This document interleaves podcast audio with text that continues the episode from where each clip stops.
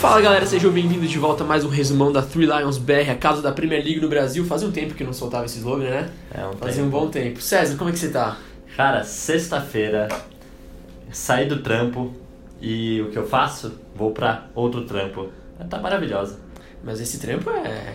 É um prazer de fazer. É ou não é, Jorge? É, é mesmo. Esse aqui, esse aqui tá valendo a pena essa sexta-feira, essa hora, né? Uhum. E hoje é dia de ficar louco e cair que nem o cantê, né, mano? No chão mesmo, foda-se sexta-feira. Decola os cacos sábado, mano. É, esse. Esse escorregão aí não, não causou muitas mudanças na tabela, né, César? Vamos começar de novo, sempre pelo mesmo time. É, você já pode pular pro segundo já? Tá, o segundo colocado é o City com 51 pontos. Terceiro, Leicester com 48, voltou a ganhar. Quarto lugar, Chelsea, 40 pontos, empatou na última rodada, a gente já fala do jogo. Quinto lugar, um time numa ótima fase, Manchester United com 34. Que sequência, né? Em sexto, Tottenham com 34, nenhuma surpresa aí, sem Palace, sem Sheffield. Tabela um pouco mais normal, Tem a- Wolves também, né? é, até chegar no décimo lugar que tem o Arsenal, com 28 pontos. Agora já virou normal também, né? Chamado lar. É, a nova casa, a casinha do, do Arsenal. Dobrou, né? De quinto para décimo. é, a, a zona de rebaixamento, Bournemouth com 23 também voltou a ganhar. Watford com 23. Voltou deram- a perder. É, deram uma brecada aí na reação do... Justo, triste, mas justo. E o Lanterninha Norwich com 17, eu ainda acredito que dá. É aquele cavalinho do Fantástico que tá bem surrado, tá ligado? Toma umas porradas, tadinho. É, o César falou do, do Leicester que voltou a ganhar, mas é que custo, né? Jimmy Vardy saiu machucado na vitória por 4x1 em cima do West Ham em casa. Que lesão burra, né? Pois é. E, e o- acho que o pior do jogo não foi essa lesão. Posso ser sincero, dois gols do Elcio Pérez dá moral pra ele. É, Isso um imagina agora, é. Isso é um perigo. Você fala, vamos vender esse cara? Não, acabou de fazer dois gols, não vamos fazer isso. Aí o Ozzy Pérez com a autoestima lá em cima é, é um perigo. É, é um né? perigo, é um perigo. Eu sempre achei o Ayoze Pérez um cara diferenciado. Porque ele não é bom em nada, mas sempre faz gol. É, ele uns tempos- 10 ele garante, né? Sempre, sempre ele garante Ele 10 se- gols no sempre final. faz uns gols, eu sempre gostei dele por isso, vocês sempre me criticaram. E ele continuar a marcar gols aleatórios. Falando do ex-clube dele, o que aconteceu no Goodison Park, meus caros? Everton 2, Newcastle 2. Não, e, e a atmosfera, rapaziada? Bernard, todo mundo aplaude, sai um jogador, aplaude o quinto também, ei, beleza. É, o Kim se encantou também, fez o primeiro gol, chute um mequetrefe no meio que o, que o Dubravka aceitou. Aceitou. Fez que- ele fa- O Bráfico é foda, né? Tem jogo que ele, mano, vai muito bem e tem Pois jogo é. que acontece isso aí. né? É que ó, goleiro de time pequeno é ruim. Em geral é ruim. Mas tem muita chance pra se consagrar. E normalmente quando leva gol é porque o cara resolveu acertar o chute. Mas às vezes mostra porque é um goleiro de time pequeno. Drubado. Exe- e- exemplo, o, o Drubavka, o Dubravka. Du- Não é a primeira vez que eu erro a pronúncia. E não vai ser a última É, também. exatamente. Dois gols Isso aí é do... difícil, isso é difícil. dois gols do Lejeune, Lejeune, Florian Lejeune. Como fala, Legião? Lejeune. E, e o quão aleatório isso, né? Tem que parar um segundo pra analisar. O cara veio do banco, ele é zagueiro. Jogou 20 minutos no E o time tava tempo. perdendo. Ele tava jogando com três zagueiros ainda, tipo. E colocou mais um. e E, o cara ainda fez dois. Tem coisa mais Newcastle, a gente bate aqui no martelo, a defesa é o melhor ataque. Aí vai lá, dois gols do zagueiro, ué. Um É aos verdade. 49 e outro aos 50 do segundo tempo. É, é, é ridículo o que aconteceu. Pelo- já, já, já vou até adiantar o meu. Adiantar assim, né? Sem muito spoiler, mas o meu ação da rodada tá, tá aí nesse jogo. Crystal Palace perdeu em casa pro Southampton. Saints já estão na nona posição depois daquele. aquele começo bizarro de campanha que eles levaram 9x0 em casa do Leicester. Já estão em nono colocado. Eu ia falar do Tossum, né? Meteu uma moral, uma marra. Gol no, feito gol. City, né? Primeiro lance lá que ele tem a chance, cara a cara com o goleiro do Southampton, esqueci. O McCarthy. Era uma cara, jogou esse? Zola faz o field goal ali, inacreditável. E deu a zica também do Southampton acertou dois chutes que não vai acertar nunca mais na minha partida. Isso porque claramente o Crystal Palace valoriza o ataque. É um time, como o Tozum mesmo O disse, Tozum né, rapaziada? disse, né? Pelo amor É um de time Deus. que busca a vitória a todo momento, né? E Vai pra sua casa, irmão. Baita partida do Redmond, de novo. Com certeza. Tá, tá querendo buscar um espacinho na seleção agora, com tanto atacante machucado. Vai que, vai que, né? Vai que cola. Aston Villa virou contra o Watford em casa 2x1. É, como vocês disseram, aí freou essa, essa remontada do Watford, mas na minha opinião não vai, não vai não significa grande coisa também. E o Bournemouth, como vocês falaram também, ganhou de 3x1, voltou a ganhar depois de umas 45 rodadas aí que, que não vencia. Ganhou do Brighton por 3x1 em casa. Jorge, por favor. Tome o controle do, do episódio. É, que a gente vai começar falando desse clássico maravilhoso, né, Gui? Com certeza que foi Chelsea e Arsenal, que, que, que gostoso, que foi aleatório, velho. Isso, isso é a Premier League, velho. Os dois times meio remontados e, velho, deu um jogão no final. É, vamos falar primeiro desse pênalti bizarro, que foi o primeiro. Mustafa recuou Cortesia do mal. Mustafa. Cara, é, é isso. Trocou o treinador, colocou o Mustafa, deu essa segunda chance pra ele, mas, meu, ele, ele fez jus pra estar lá, então deixa. É mérito ele estar no banco, entendeu? Honra. Os Trapalhões se juntaram, né? Dessa vez foi Mustafa e Davi Luiz, Sócrates não pôde participar do elenco, mas as atuações... Ficou se mordendo no. Ele, ele ficou ouvindo a música deles no fundo de ouvido. Tá, tá, tarará. Mano, e horrível, velho. Mas continua divertido, eu adoro. Exatamente. E quero saber de vocês. Vocês acharam que o Davi Luiz merecia ser expulso? Cara, eu entendi a lógica por trás da, do pênalti que ele cometeu, porque tem toda aquela orientação nova de ah, se o, se o cara. Se um zagueiro faz um pênalti, não vai punir o clube duas vezes, né? Já vai dar o pênalti, então não vai dar o cartão vermelho. Imagino que ele tenha feito o pênalti pensando que levaria um cartão amarelo. Essa lógica eu entendo. Agora, a bola, ele nunca tentou disputar a bola, né? Ele foi em cima do jogador, ele derrubou o. Foi o Abraham, né? Isso. já tinha driblado o Leno, é, e era uma chance clara, tipo, tava com o gol aberto e era só chutar. O Davi Luiz foi em cima dele, não tentou pegar a bola, ao contrário do que o Mauro César disse na transmissão. Eu não achei que ele tentou disputar a bola, por isso eu, eu compreendo o cartão vermelho. Mas vamos falar do Martinelli, que mais uma vez a gente ressaltou muito ele no último programa. Cara, tadinho do Cantano, né, mano? Escorregou É, e eu acho que esse gol nem ia acontecer se o Cantano escorrega, viu? Eu tenho uma sensação que essa febre do Martinelli é mais uma necessidade do Arsenal de ter alguém Ah, com certeza. que puxa a liderança ali no ataque do que realmente uma estrela na cena. E eu vejo essa empolgação como um perigo pra não acontecer igual aconteceu com o Pra Vinícius não queimar Júnior. ele, né? O Vinícius Júnior começou sentido. muito bem no Real, porque o Real teve uma época que era toca pro Vinícius que ele resolve. Só que aí o Real se estabeleceu, é, conseguiu voltar a apresentar o futebol e o Vinícius Júnior foi pro banco. Falando um pouquinho dessa lista de lesionados que o Gui tinha comentado, um- esse jogo foi um pesar, assim, pro Chelsea justamente porque o Abraham se machucou. Então a gente fecha essa lista de machucados aí, como o Gui já citou, o Vardy, o Rashford já tinha se machucado também, Kane também, e né? o Kane também, então a gente tem os quatro possíveis centroavantes da Inglaterra machucados. Daqui a pouco a gente vai estar de vendo o vocês- Calvert-Lewin na convocação do Southgate. Justamente esse ponto que eu vou puxar com vocês agora.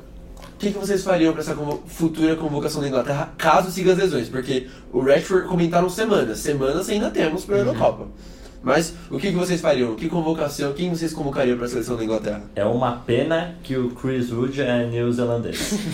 Porque eu adoraria ver esse. O Ashley Barnes não é, hein? É, e, O Ashley Barnes é inglês. talvez, quem sabe. Não, brincadeiras à parte, sem essa de Ashley Barnes, Pelo amor de Deus, Carroll. tá maluco. Tem que realmente pensar em soluções.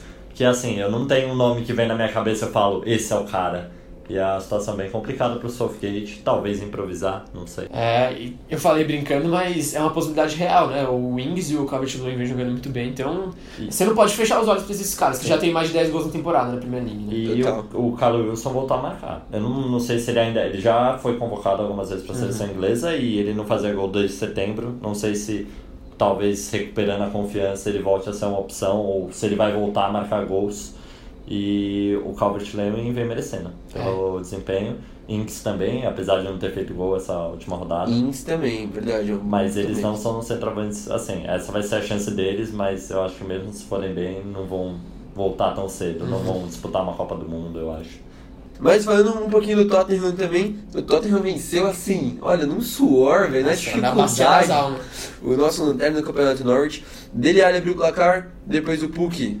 Puck matador de pênalti, o É, César. já falou esse no último nosso episódio, exemplo. né? Eu- eu Mas esse foi mais difícil, viu? É. O Lohi quase catou esse. Eu, eu poderia usar novamente a mesma fala do último episódio, porque o Gabriel Jesus perdeu um pênalti, seguindo o manual de como perder no pênalti, bateu meia altura, no alcance do goleiro.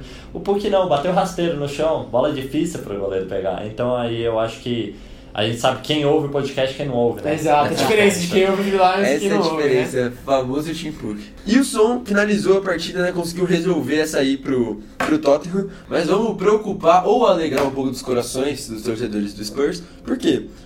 William José está sendo cotado por 70 milhões de euros se vier pro Tottenham. Bom ou não? É, eu procurei o mapa de calor desse jogo contra o Norwich e o cara mais avançado foi o Som, em posicionamento médio. E a, a bolinha dele, né, no, no, no campo, tava por volta da intermediária. Então eles precisam de, um, eles precisam de uma referência, de um centroavante, um 9 assim, de, de peso, e o William José poderia dar isso a eles. E isso seria bom porque daria mais visibilidade pro próprio William José, que já foi convocado uma vez pelo Tite, não chegou a jogar, se não me engano, mas para ele seria uma, uma transferência dos sonhos, assim. Eu acho que seria muito bom pro William José também, mas o que eu fico receoso é isso. Eu acho que se a gente tá pensando em algo até ele se adaptar e ter essa referência depois da próxima temporada, quando o Kane possivelmente se machucar, porque foi o que aconteceu nas últimas duas temporadas, infelizmente, eu acho bom.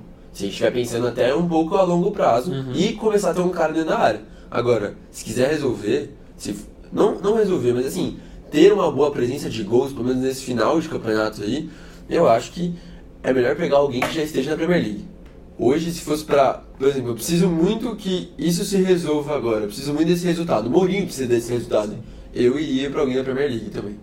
Falando agora um pouquinho de decepções, vamos falar de Manchester United. É, eu gosto de uma frase que o César usou, tô levando pra minha vida pra algumas coisas, que é acabe e começa de novo, irmão. Rapaziada, vamos falar desse United que foi vergonhoso. O que vocês acharam desse jogo aí? Muito engraçado. O que eu ri no final com os torcedores indo embora é, com todo respeito aí, torcedores do United, mas é perder pro Burnley. Eu acho que é o impacto, não é assim, o time que o Burnley tem, a fase que o Burnley tá, mas é ser o Burnley e você perder para o Burnley no Old Trafford. E aí tem aquela estatística que já foi repetida exaustivamente que o United não perdia no Old Trafford pro Burnley desde 62. É muito tempo. E Eu nem acho- foi tudo só com o Daesh Ball, né? Que eu, que eu, um termo que eu cunhei no episódio passado, porque o gol do Jay Rodrigues, meu amigo, Meu amigo. tá maluco! O primeiro gol era muito previsível, porque o Phil Jones faz uma falta imbecil no meio campo, e a partir do momento que você faz uma falta que dê pra jogar na área, a bola será alçada na área. E o Burnley já tinha dado ali um petisquinho que o Wood tinha cabeçado pra fora, e logo depois ele fez o gol. E o Jay Rodrigues, quando ele, eu acho que nem entrei nele acerta um chute desse de novo. Dá ali a bola pra ele, chuta sem goleiro e É, tal. ele deu é. um, um gostinho, um déjà vu do Jay Rodrigues da, de 2013 2014, né? Antes da lesão dele em 2000 e... Foi em 2014, se não me engano. Que ele rompeu o ligamento, tava, já tinha 15 gols na Premier League. Tava voando. Tava voando, ia pra Copa do Mundo.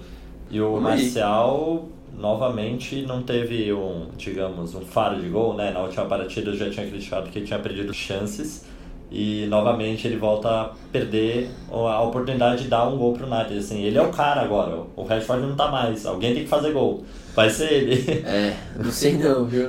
Mas ele já de- negou essa tarefa, não, não quer não. Mas falando de matas atuações, cara, queria ressaltar aqui o Juan Mata, até pra pegar um contexto, uma discussão com vocês. O Juan Mata, achei que ele fez uma péssima partida, ele errou um gol horrível, errou, recebeu um bolão do obstáculo, errou horrivelmente. E eu venho analisando muito esse camisa 10, né, que a gente fala tanto aqui no futebol brasileiro. Esse camisa 10 original mesmo, da, da posição, né, aquele que não vai muito marcar e a função dele é realmente de armação. Acho que tem três que se destacam muito nos times grandes hoje, que é o Ozil, o Eriksen e o Juan Mata. E os três vivem péssima fase. Então eu queria saber de vocês se esse camisa 10 até na Inglaterra tá, tá sendo extinto também. A gente tá perdendo isso até na Inglaterra. Ah, com certeza. É, Especialmente agora porque esses caras já estão perdendo um pouco o holofote nos seus respectivos clubes. É, o Mata parece que parou em 2012, desde que chegou ao United não conseguiu repetir as pelo menos não tão frequentemente as boas atuações que, que fizeram ele, ele ser o jogador da temporada duas, dois anos seguidos pelo Chelsea.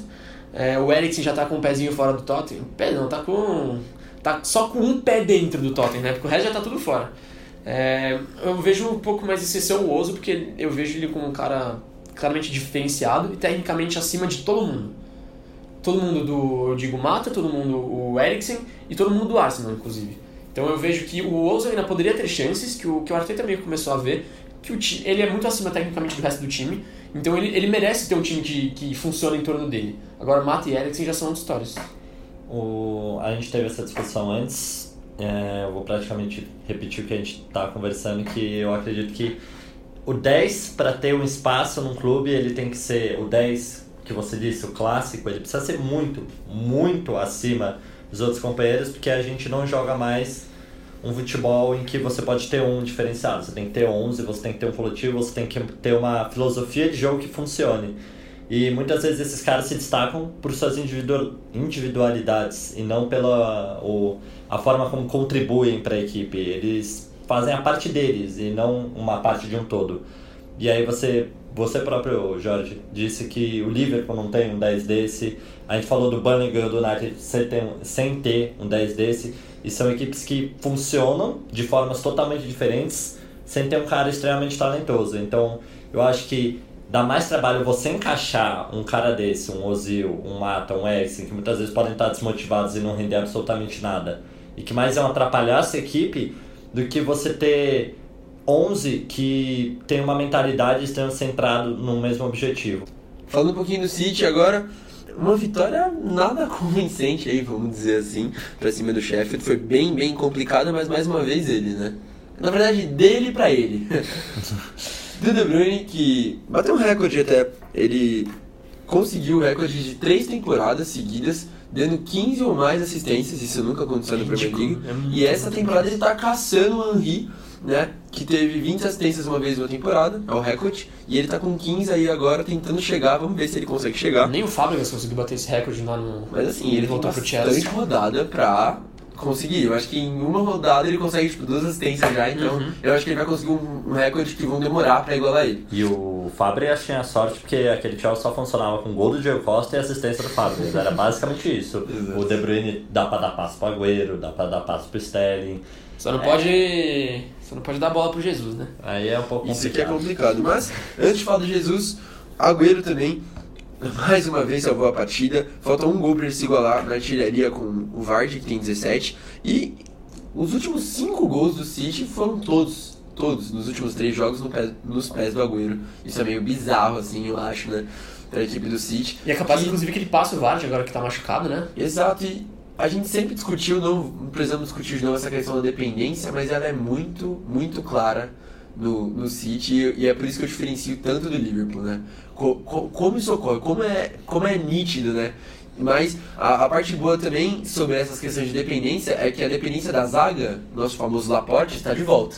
Jogou 78 minutos, depois o Eric Garcia entrou no lugar dele também, que tem que poupar. Mas falando rapidinho do Jesus também, tem um- uma, uma coisa legal aqui que eu, que eu achei que a gente conversou no grupo do WhatsApp, é que a parte chata é que o Jesus perdeu um pênalti, é, perdeu mais uma vez, diga-se passagem. É, também, estatística interessante que, é, estatística interessante que na Premier League, agora ele perdeu mais pênaltis do que acertou.